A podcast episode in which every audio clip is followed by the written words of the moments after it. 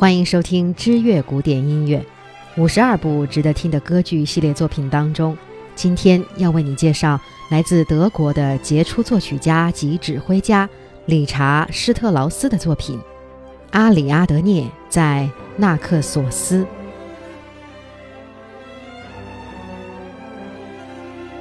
理查施特劳斯是近代德国杰出的作曲家及指挥家。一九零零年后，他专心于歌剧创作，写了十四部歌剧。他的创作以色彩艳丽、形象生动、手法新颖而著称。《阿里阿德涅在纳克索斯》依旧是理查施特劳斯与霍夫曼史达尔的合作，这是一部独幕歌剧。改编自莫里埃《贵人迷》里的戏中戏。这项改写工作开始于1916年5月初，花费了一个多月的时间，到6月20日完稿。首演是一916年10月4日，在弗朗茨·沙尔克的指挥下，这部歌剧在维也纳宫廷歌剧院举行。这部作品喜剧的因素比较强烈，采用了较多的自然音阶进行，与初期作品相比。创作者更加追求明快和单纯，旋律中有朴素的民歌风格，也使用了快速语言和轻快的节奏。管弦乐的编制依旧很精巧，只有三十六人，却非常的精妙，结构上很像古典歌剧。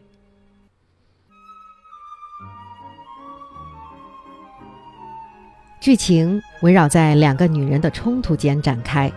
在本剧中，一类是严肃、高贵和满怀理想的阿里阿德涅，另一类是讲求实际而且愤世嫉俗的萨宾娜塔。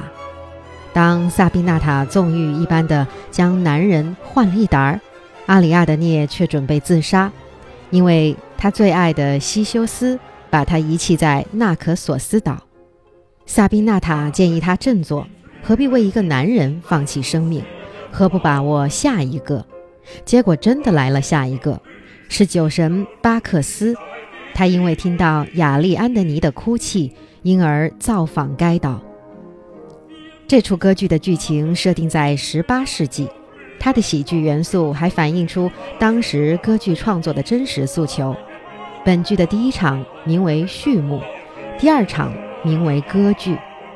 第一场。我们置身于维也纳的一个豪宅之中，当客人们在用完晚膳之际，当晚的娱乐节目正在排练，晚餐拖了很长一段时间才结束。主人命令当晚有两出表演，其一是最新出品的正歌剧，叫《阿里阿德涅在纳克索斯》，另一出则是巡回表演团上演的意大利艺术喜剧。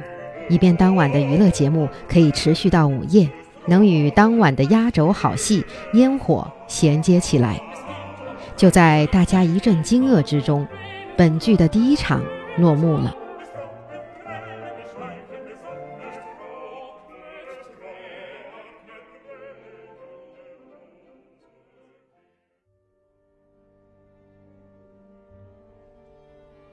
第二场。我们看到了那两组演员联手演出。一开始有三个女神出场，为阿里阿德涅遭到遗弃而悲叹。稍后，阿里阿德涅现身，哀叹自己的命运。随后，演唱了一首悲剧色彩浓厚的独白：“死之王国，这个国度真正爱他，可他所爱的人却已经抛弃了他。”突然间。一群喜剧演员登场，他们是为了阿里阿德涅而来，企图让他重拾欢颜。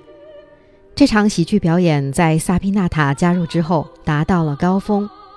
萨宾娜塔以一曲优美的、显赫的公主，试图鼓励阿里阿德涅重新振作。在这首名曲之中，萨宾娜塔的犬儒主义世界观暴露无遗。他认为，人生。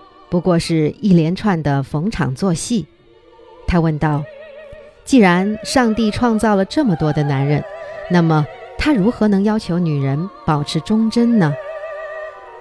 阿里阿德涅自然不同意萨宾娜塔的观点，执意求死。不过很快，他就遇见了酒神巴克斯，两个人瞬间坠入情网。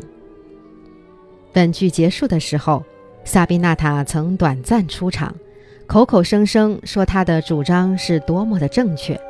阿里阿德涅还不是接受了新的男人吗？总之，阿里阿德涅在《纳克索斯》或许是歌剧史上最精致的喜剧作品，其形式和理念都令后人拍手称绝。本期的知乐古典音乐就为你介绍到这儿，我是主播念希，欢迎你继续关注知乐古典音乐的新浪微博或者是微信公众号。我们将继续带你去体验古典音乐的美妙世界。